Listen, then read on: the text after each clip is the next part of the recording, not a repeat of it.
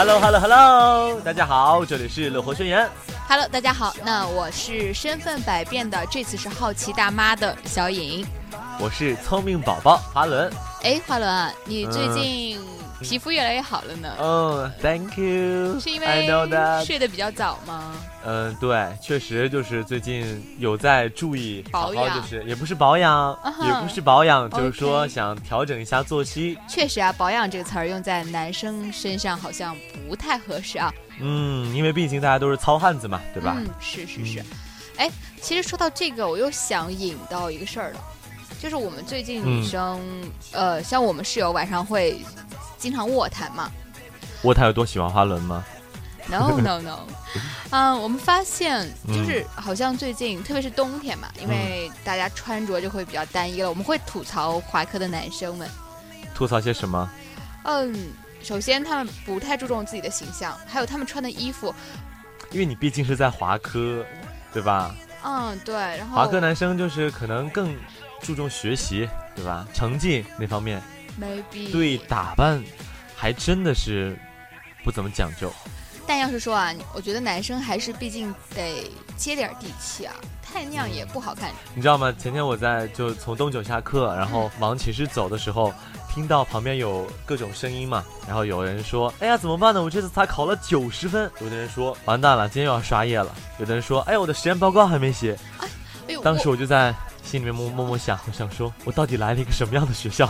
我非常理解你。其实我觉得可能现在就听众朋友们，或者说一些听众听我们这样讲的时候，可能也不太理解我们。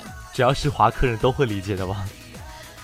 不好说哎，因为嗯毕竟一个大氛围在那儿。像我今天从啊七十二下课也是那样，我旁边后面就有男生说，我这个人就是大二会追求加权，大三追求我要考研，大四我要追求保研的。然后啊，我已经，呃，真的是无语了。然后回头看就你，在奶茶店里面，你都会听到有人在讲题，嗯有人在高谈阔论。但是你会发现他们真的是第一嗯不注重形象，或者说不是很懂得怎么样去注重连女。生的头发都很油，或者说穿衣服都很土，更别要求男生去在意自己的外表，那简直是太难为他们了。第二，呃说到我觉得就是他们不是很懂风情，当然也包括你在内的他们。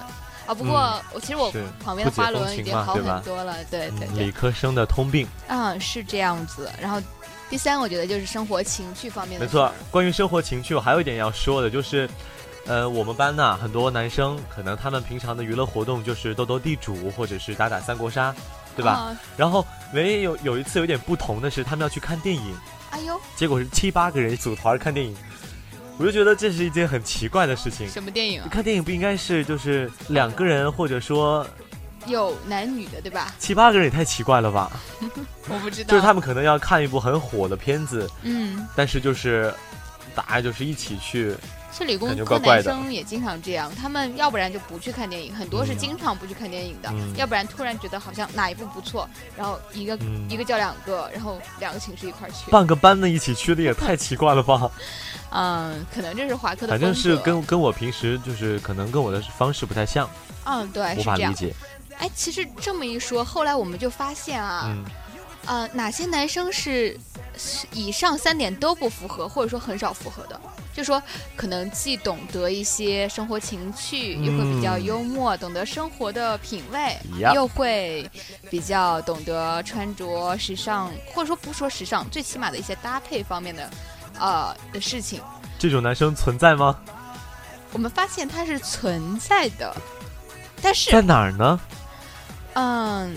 但是我们一方面很惊讶的发现啊，嗯，就是很惊。喜，他们是存在的。嗯，另一方面呢，我们会有点难过，你知道为什么吗？为什么？因为我们锁定了一个人群，嗯，呃，gay 吧，所以说你绕了这么大一个圈子，就是说出来 gay 这个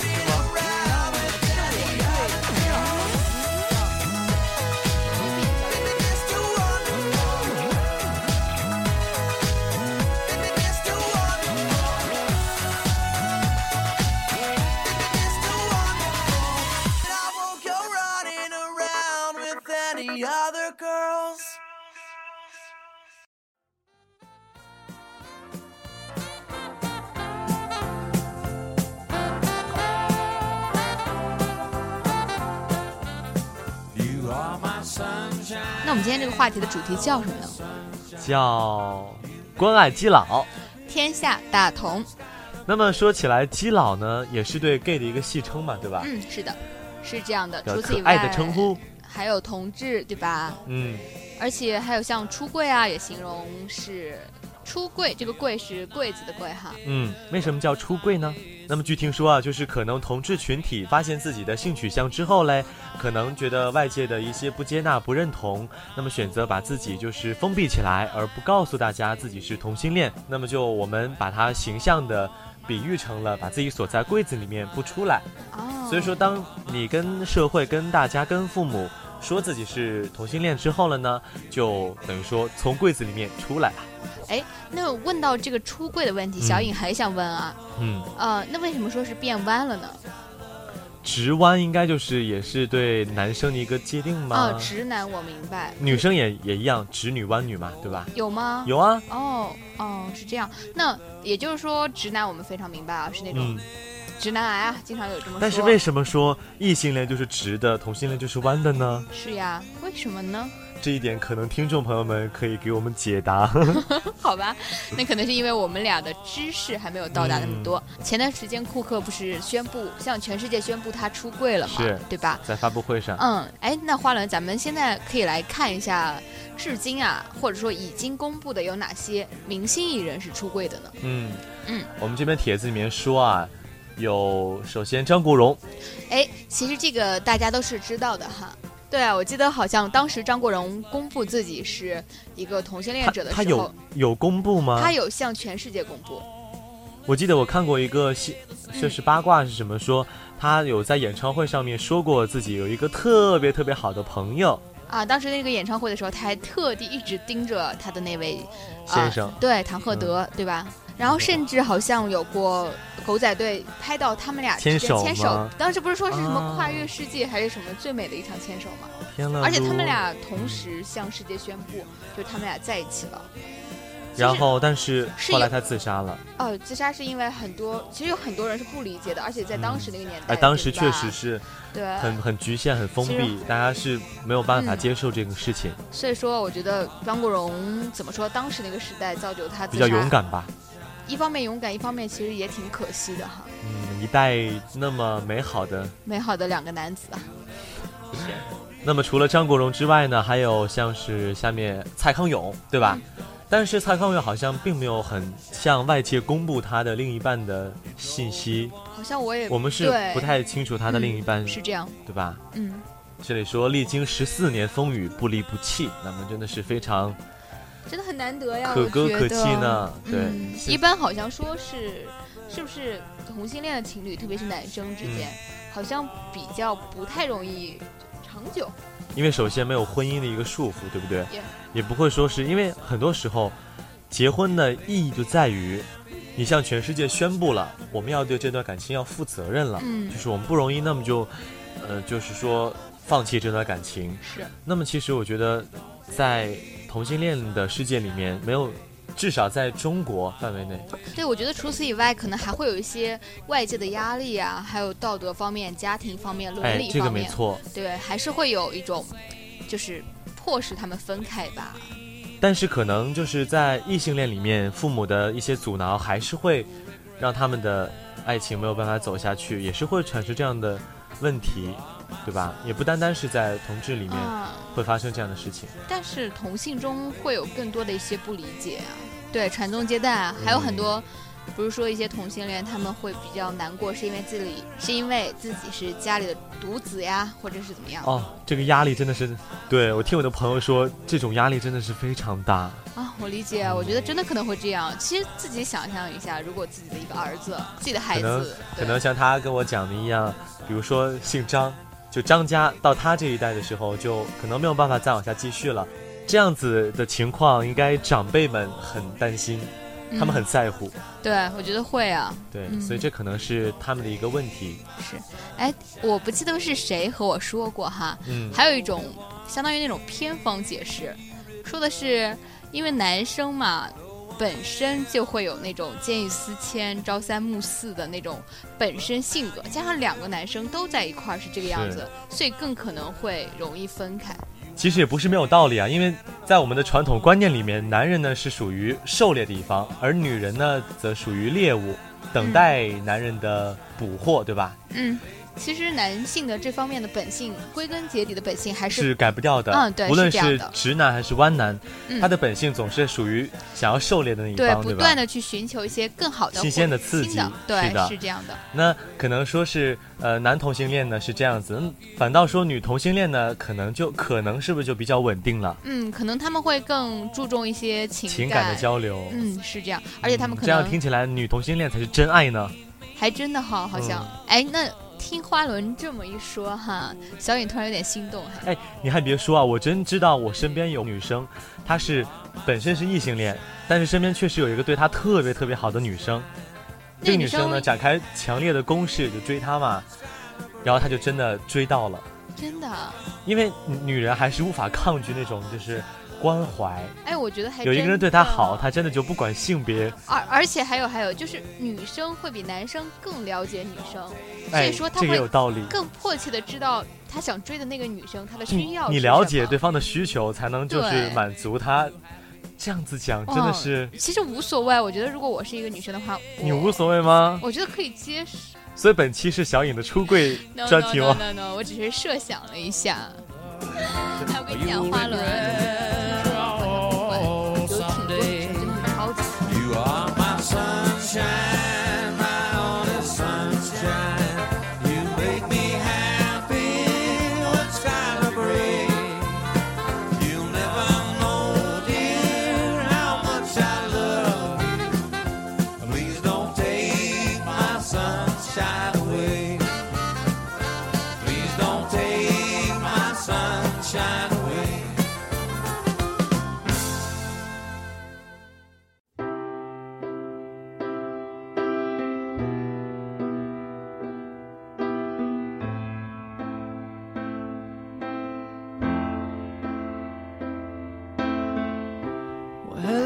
下面再还有说黄耀明和何韵诗啊，这张帖子上面是这么说哈，说何韵诗啊，她是，呃，香港第一位公开同性恋的一个女歌手，嗯，真的很勇敢。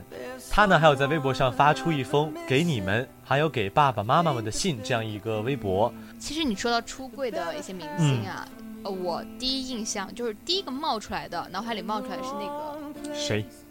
呃，生活大爆炸里面的谢尔谢尔顿对谢尔顿，哎，我觉得他们夫妻俩还是挺幸福的，经常看。我没有在 follow 那个他的另一半，啊，是很幸福吗？啊，很幸福，他们经常会一块儿去出席一些大的。其实我觉得，真正的很幸福的这样的情侣应该站出来，让大家全世界看到，其实同性恋跟异性恋没有什么区别，也是可以很幸福的生活下去，对吧？对，我也这么觉得，而且其实。我记得还看过一对外国的情侣是同性恋，嗯，我忘了是谁了。然后他们俩当时还是素人路人，不是是明星，也是明星，我忘了是外国的。然后外国真的很多，真的对对，他们好像也比较开放，比较敢态度。嗯，然后呢，他们俩还呃当时还抱了抱两个小孩儿，然后收养了一个小孩儿。他们是好像借孕的嘛？啊，可能就是代孕呐，或者说是就是嗯收养。嗯，然后小孩啊，这也就是说明了，其实同性恋还是可以和异性恋一样，就是抚养子女也是可以的。对，所以其实像咱们旁观者对于同性恋这方面，我觉得像我现在就越来越包容，嗯，就越来越理解吧。无法站在他们的角度上去想，但是真的要给予他们一点关怀和支持，是的，是这样。其实说了这么多的一些同性恋哈，我们盘点了这么多人，呃。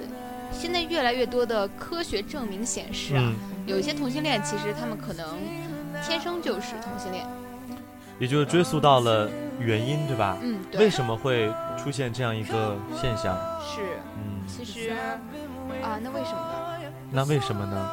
那我们现在播音间呢来了一位就是场外观众小专家，可以给大家就是稍微解答一下，嗯。嗯，事实上。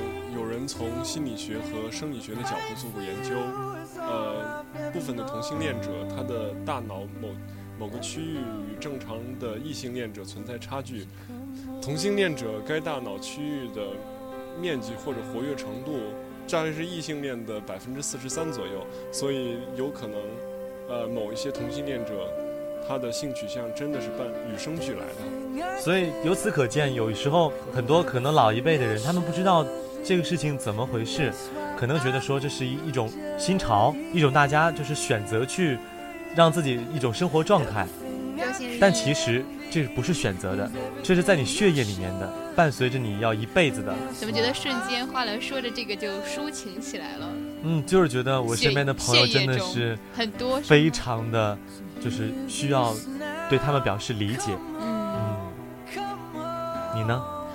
我赞同啊，因为小雨身边有这样的男生，嗯，女生也是，嗯，不光是男生。是的，嗯，然后他们也会跟我说一些苦恼嘛，因为确实处于一个社会的弱势群体，因为毕竟是少数，对吧？对，是需要我们有些人站出来表达我们对他们的支持的。是这样的，而且他们肯定也有很多压力，而且怎么说呢？他们有时候像遇到了这方面的问题啊，可能不是。比如像如果像正常的男女情侣之间的问题，他可以跟很多好朋友说，对不对？是。但是像他们这种就比较压抑，对，就会很难找到一个倾诉的对象。有些人可能就是觉得无所谓，说了也无所谓，但有些人真的是把这个选择压在心里面。嗯，他会想，如果我说出来，大家怎么看我？那如果这种情感如果宣泄的不正当的话，也有可能发生一些就是我们不太愿意看到的结局。就比如说自杀啊什么的。对，我记得好像前两天还有一篇，呃，微博上面比较红的帖子，嗯，呃，一个男同性恋者，嗯，然后他一直压抑自己是同性恋这个事儿。为什么？呃，首先，嗯，他也是像很多同性恋的一个身份问题，他是相当于家里的长子啊，而且是唯一的独子，耶，然后那就背负了更多的压力。他爷爷奶奶也很看重他，经常问他有没有女朋友呀？怎么还不结婚？怎么还不生小孩？是这个样子。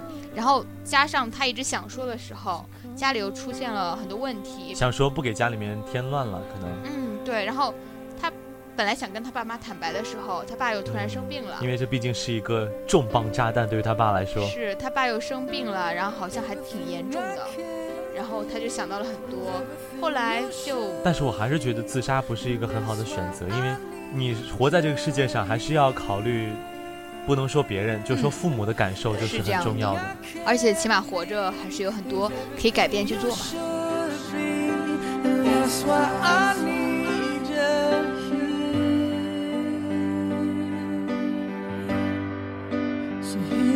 this now.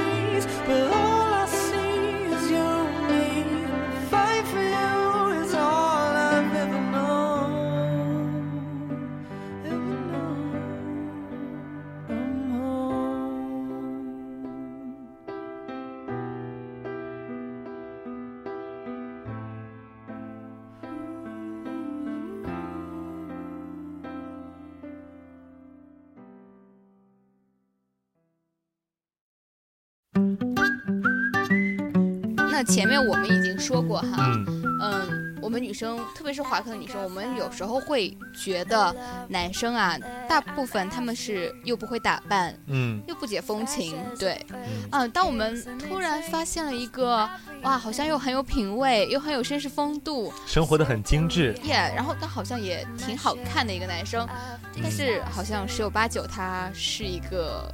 gay，所以只能当好闺蜜了啊！对，只能当 gay 蜜。那么，哎，花轮啊，嗯，呃，你知道怎么去辨别他是不是一个 gay 不知道。好吧，那我来跟你说吧。首先，第一点要有颜值啊。颜值，也就是说长得好看的大部分都是吗？嗯，不能说长得好看大部分都是 gay，但是按说如果他承认自己是 gay 的，像这个群体中的人，很多人是颜值很好的。明白我的逻辑关系吧？嗯。就而且，你记不记得有一个段子，经常是说，我发现谁谁谁是同性恋，我好害怕。这时候大家都会回复，呃，他们不是谁都喜欢的，你要看自己长得怎么样。嗯，是这样吗？阿伦，Don't know。OK，跳过这个不说。嗯。第二点呢，总结出来就是他们很爱自拍。嗯，他们真的很爱自拍。哎，花轮还是挺清楚的哈。因为就朋友圈你刷一下，大概就是很多张自拍吧。是。然后附上的一句话今天天气很不错呢，我很想约这个美男子。然后一张大脸，我懂，我懂，因为对我朋友圈有这样的照片呢。其实按理说，一个直男应该很少自拍吧，可能大部分男生是长得不好看了。很有可能。像今天刚来播音间的时候，我就帮花轮拍了好几张。那说了第你知道我剪掉二？你知道我会剪掉的吧？那说完了前两点啊，我觉得还嗯有一点是他们很注重脸部保养，或者说整个的自己的保养，嗯就，很像一个女生，是不是有的 gay 活得比女生还要精致一些？真的是这样嗯。而且我还在网上有看过那种 gay 专门开的帖，是教女生们呃用哪些化妆品啊，自己的化妆品试用心得所以。小颖啊，你可长点心吧。天生丽质难自弃，所以是不需要后天保养吗？也 好。那而且就是已经找到归宿啦，就是稳定下来啦，不像我这种此等单身狗。下一点就是很多 gay 们他们会注重健身，经常去健身，是这样。嗯秀一秀肌肉什么的。还有他们会想去秀一秀自己的大长腿和翘臀。我身边就有一个活生生的例子谁呀、不知道。，maybe 你跟他挺熟，我不能告诉你。Really? 嗯 All right.，OK。那除了这一点呢，还有就是他们会背包。是，所以每个人都背包啊，一般 gay 方面的那个男生啊，他嗯会背单肩包哎，单肩包。Yeah 那很奇怪。对，会有他们会背单肩包，更多，好吧而且虽然说有些男生也会背单肩包，但是他们嗯是运动款的，但是 gay 他们的在华克里，你处处可以看到单肩包，对，但是更多他什么鸿星尔克的啦，安踏的啦，对，但是耐克的都是高档的。OK，真的吗？看一下。好吧，然后那除了以外呢，那他们那些男生可能更多会背一些休闲包，嗯，可能这些只是概率比较大的一群人，对，我们也不能绝对的说怎么怎么样就一定是什么什么样，但是是可以给广大的女同胞们一个提醒吧，对，让他们睁开双眼辨别身边的直弯男。不要先惊喜，然后又很难过比，如说你爱上了一个男生，他很精致，生活的非常的，有品味，然后对对你又特别你特别爱他，深陷其中，最后发现自己的空欢喜一场。是，其实这也是说明了 gay 还有一点特质，就是说他们会，呃，很善于跟女生交流。呃，gay 方面的男生可能他们更多偏向于妇女之友，等于说，这样子，gay 和女生的共同之处呢，是在于他们都对男人感兴趣嗯，；gay 和男人的共同之处呢，是他们都是男人。所以说，这样子呢，gay 可能会给女生更多关于情感方面的建议。对，我真是太聪明了。太棒了。所以说，小颖真的非常非常喜欢我身边的一些 gay 蜜们。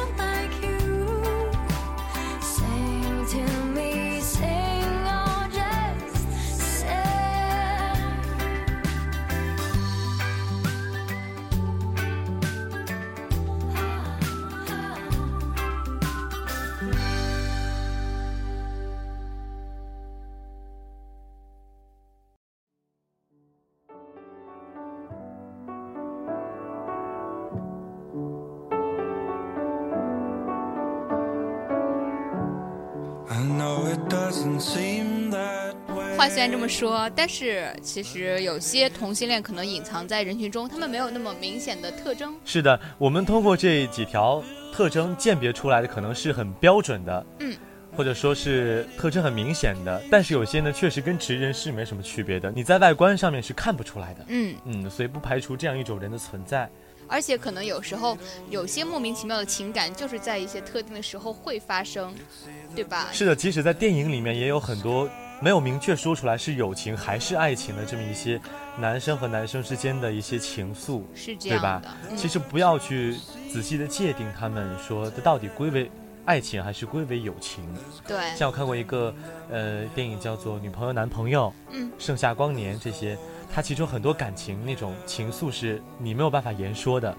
嗯，其实小颖呢也看过一个类似这样的一个说法，或者说科学的上面的一种解释，说的是一种相当于这种人的情感的一方面的一种连续统，可能这这个说法比较科学了，就是说，如果说用一个嗯怎么说零到十来划分的话，对这个尺度来划分，那么零呢代表你完完全全是喜欢同性，对吧？十呢代表你喜欢异性，你是正常的异性恋。那么嗯可能有些人他是他的情感会在这个中介，于之间。嗯，是这样。所以说很多确实，我身边会有一些男生对那些白白净净的，然后呃很乖巧的男生会有好感。嗯，还有一些男生会对一些呃比较呃魁梧啊，或者说比较伟岸的男生有好感。这也我觉得有些情愫也无可厚非吧，不能讲说什么是对的，什么是错的。是这样的，我们遇到了某个人，会有某种情感，可能他是个同性，然后你的情感可能会往三四方面偏，就是说往同性方面的喜欢去偏。可能有时候你觉得自己是个正常人，或者说你看到异性，你你很正常的往十方面去偏。所以说没有一个固定的，你一定情感是在哪一个格，或者是哪一个尺度之间。重要的还是看，我觉得是看自己在那个时候的一种心理上面的感觉。其实你这番话让我想到了，因为有些生活中有一些男生，即使他是不完全的直男，他可能是会对男生、清秀的男生感兴趣的，可是他从小的价值观或者说他潜意识里面是觉得这样不对的，嗯，就觉得自己必须应该是直男，必须应该喜欢女孩子。那么如果说他对男孩子产生了一个兴趣，比如说出现了一个让他心动的这样一个男孩子，他可能就会抗拒，本能的去抗拒他。有我身边有这样的同学，然后跟我你有这样的例子？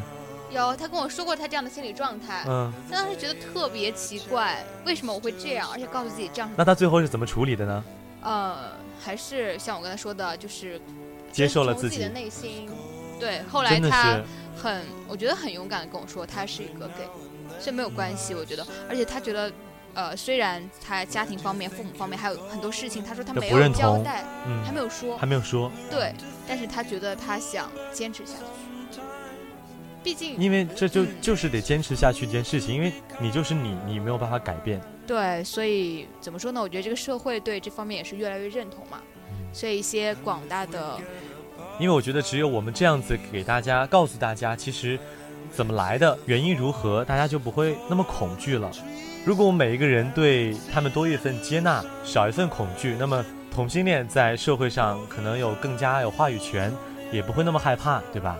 所以我觉得，像作为小颖啊，我就想对我身边的一些 gay 们、一些 gay 蜜们，就说我勇，敢做自己。对我就想跟你们说，就是勇敢做自己，起码作为朋友，我们很支持和理解你们。嗯，那我们之前也说了，可能 gay 们你们会面临或者说遇到更多的一些外界的压力，或者是舆论的压力，大家的不理解。但是其实，就像呃我们所说的，我们作为外人要多给你们一些包容，但是你们作为自身呢，其实真的是要呃遵从自己的内心，多一些勇敢。人人献出一份爱，世界将变成美好的、美好的花园。对，对，确实，因为现在社会真的是对男生和女生的定位是还是很明显的。嗯女生就要活出女生的样子，就应该温柔体贴，或者说是要端庄大方。那男生呢，就应该是要男儿有，泪不轻弹那种，对不能就是太呃表露自己的情感，应该时刻武装着自己。嗯，但其实也不一定都是这个样子。也就是说，呃，大部分的人是这样子的，没错。但是你不能要求全社会全部的人都是这样子。嗯，这也是说明了同性恋也是他们自己的一种个性，也不是说就比如说，呃，李宇嗯春呐、李准基这样子的人，嗯他们可能并没有那么多男性的特征和女性的特征，但是他们是合理的存在的。换句话说，或者说高大上的一种说法哈，我们很多人可能会以一种社会规定的那种社会角色去赋予他们，就像我们赋予了他们必须做好一个男生的角色和必须做好一个女人的角色。所以，当我们被这样子赋予之后，看到了不符合我们心理预期的男生或女生的样子，就觉得这是不对的，对，就不喜欢他们。嗯是这样。而且如果一个如果本身就是一个 gay 的同学，或者说一个人的话，他因为呃大家赋予他那个形象，他每天都要做那种伪装，对，就像表演一样，这样其实也是很累的。所以说这也是同志群体心里面压力大的一个原因。哦，，对，嗯。总而言之，言而总之，还是要包容。是的，那最后呢，花轮和小颖想用一段很经典的话作为今天的结尾，嗯，是这样一段话啊，说的是两个人先是相爱，然后因为年龄相差大，所以是忘年恋，是师生关系才是师生恋，是异性才是异性恋，那是同性呢才是同性恋，所以说先有爱，才有爱的类型。是这样的。虽然说小颖和花轮大部分百分之八十都说说的是废话，但是还是希望这期节目能给在听的你一些启示，嗯。一些新的想法，是的，嗯，那就这样喽，那就这样了，咱们下下周四同一时间不不见见不不散散。我是花轮，我是小颖，拜拜，拜拜。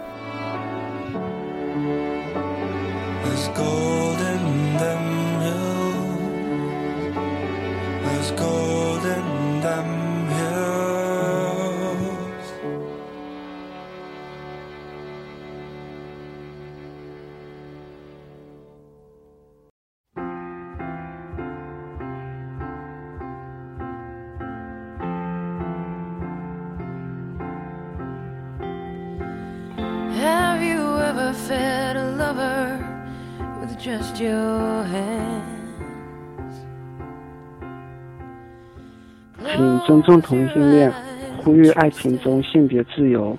我们只是与众不同，但我们拥有选择爱情的权利。我是花花，我是一名腐女。我觉得同性相爱是一种先天的选择。如今我们已经不再仅仅依靠性取向来评判一个人。我支持同性恋，加油！硬男曾只要我在这里承认我是 gay。我支持同性恋，请尊重同性恋拥有爱情的权利。我支持同性恋，他们也有拥有爱情的权利。每个人都有追求幸福的权利，同性有理，真爱无罪。真爱无关性别。他是直男，我是直男，但是男主播逼我说我很爱他，呵呵。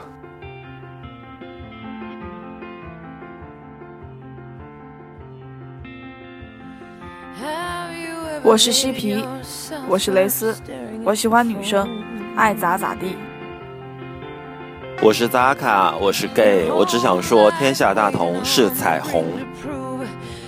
我是瑶瑶，我是蕾丝边。我是 Soki，我是 gay。我很高兴我是 gay，但是非常讨厌别人一直问我什么时候结婚，特别是还没有勇气说出“关你屁事”这几个字。我很高兴我是 gay，因为身边还有好多和我一样的好朋友。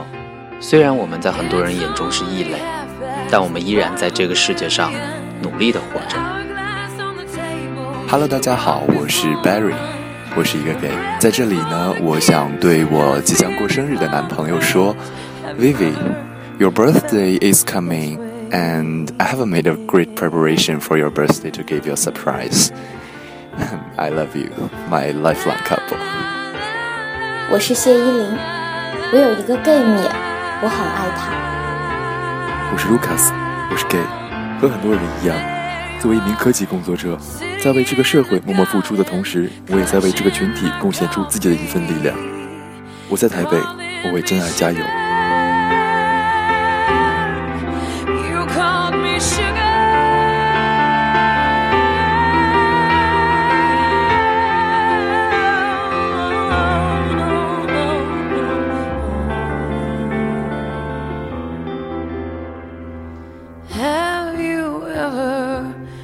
Wished for an endless night?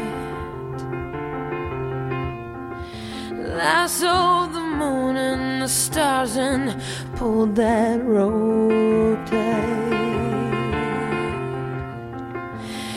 Have you ever held your breath and asked yourself, will it ever get better than? Tonight.